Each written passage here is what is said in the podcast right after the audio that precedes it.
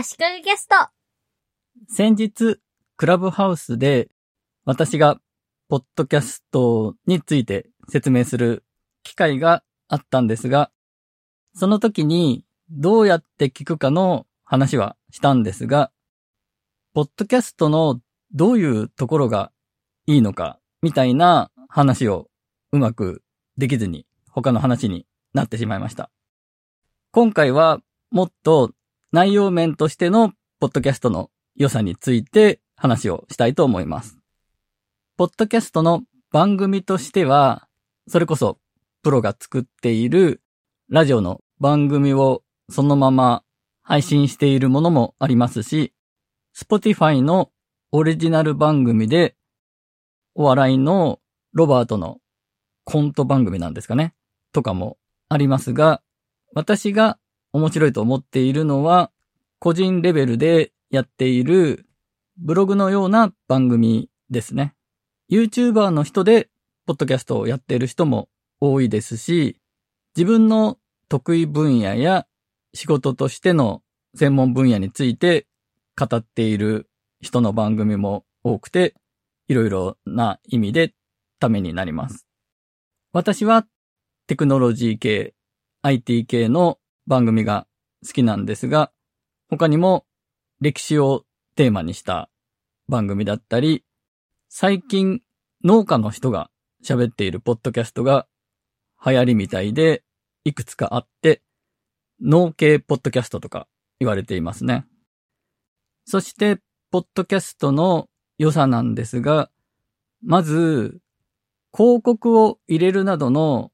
マネタイズの手段が今のところないので、その分、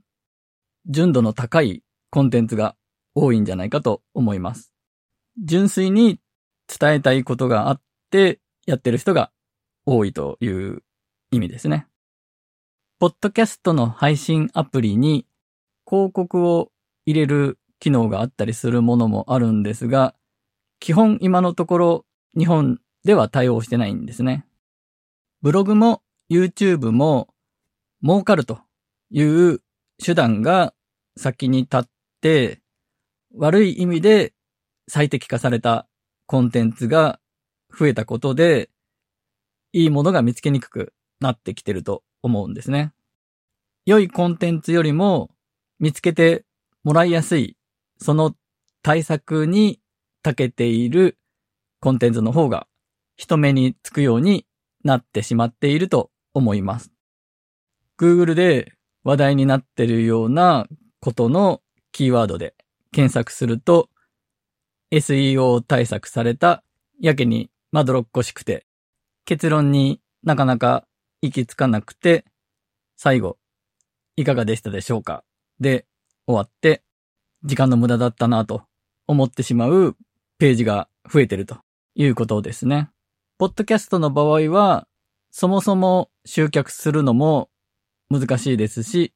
その先のマネタイズ、お金にする方法もないので、そういう狙いの人たちや組織が参入してないところがいいところと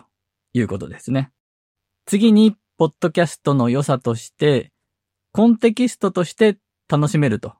いう点を挙げたいです。これは配信する側のメリットとしての方が大きいと思うんですが、Spotify や Apple Podcast など、ポッドキャストを聞くアプリで一度購読の設定をしてもらえると、自動でエピソードが入ってくるので、継続して聞いてもらいやすいんですね。そして、その番組の各エピソードを継続して聞くことによって、一話限り聞いたコンテンツではなく、その喋ってる人や人たちの考え方とかをある程度分かった上でコンテンツを聞くことになるので、コンテキスト、文脈を捉えて聞くことができるんですね。配信する側から言えば、ただの一つ一つの独立したコンテンツではなくて、複数のエピソードでコンテキストとして捉えてもらえるというのがメリットになると思います。コンテキストがハマると好きになってもらいやすいと言われていて、それが、ポッドキャストが親近感を生みやすい秘訣みたいな部分かなと思います。次に、本音が聞けるというのもあると思います。ポッドキャストは炎上しにくいと言われてますよね。これも配信する側のメリットでもあります。この炎上のしにくさは、音声なので拡散されにくいという要素がよく挙げられるんですが、むしろ聞き手の人がコンテキストをしっかり理解しているから変な捉えられ方をしにくいという点が大きいのかなと思います。もちろん聞いてる人の分母が少ないからというのも大きいですよね。あと、ポッドキャストで広告収入などで儲かってる人がいない分、嫉妬を受けにくいという点もあるでしょう。なので、ブログや YouTube よりもみんな本音を言ってることが多いと思います。次に、複数の人の意見が同時に聞けるというのも、ポッドキャストの良さだと思います。私みたいに一人で喋っているポッドキャストもありますが、複数の人で二人が多いと思うんですが、二人や三人で喋っているポッドキャストも多いんですね。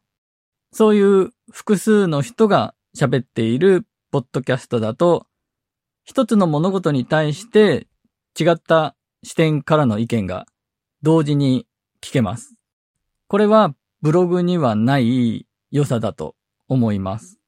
例えば、クラブハウスについて書いてるブログがあったとして、その書き手の一人の考えをまとめたものですよね、基本的には。会話形式で二人で喋ってるみたいにまとめているブログ記事もありますが、そういうのもほとんどは何かを説明するときにわかりやすくするように対話形式にしているだけで、本当に複数の人間の意見を取り入れている状態でまとめてあるブログというのはあまりないと思います。ポッドキャストだと何かの事柄だったりツールに関して一人の人はすごくいいと思ってるけど、もう一人はそうでもないとか、その対象への熱量が違ったり、そういうところが面白かったり、いろんな意見が同時に聞けて役に立ったりすると思います。あと、良い意味で冗長性があるのが、ポッドキャストの良さだと思います。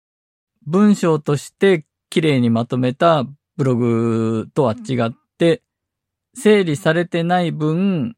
余計な部分があって、そこが良かったりするんですよね。文章の場合、余計なものを削ぎ落とした方がわかりやすくなるし、いい文章と呼ばれますよね。一つの事柄を話してる時に途中で急に脱線して違う話になってまた戻るみたいな文章はうまく書ければ面白いんでしょうが、なかなか難しいですよね。喋りの場合はそれも認められると思いますし、余計な話をちょっと挟んだりするのがやりやすいですね。私もポッドキャストで話をするときに、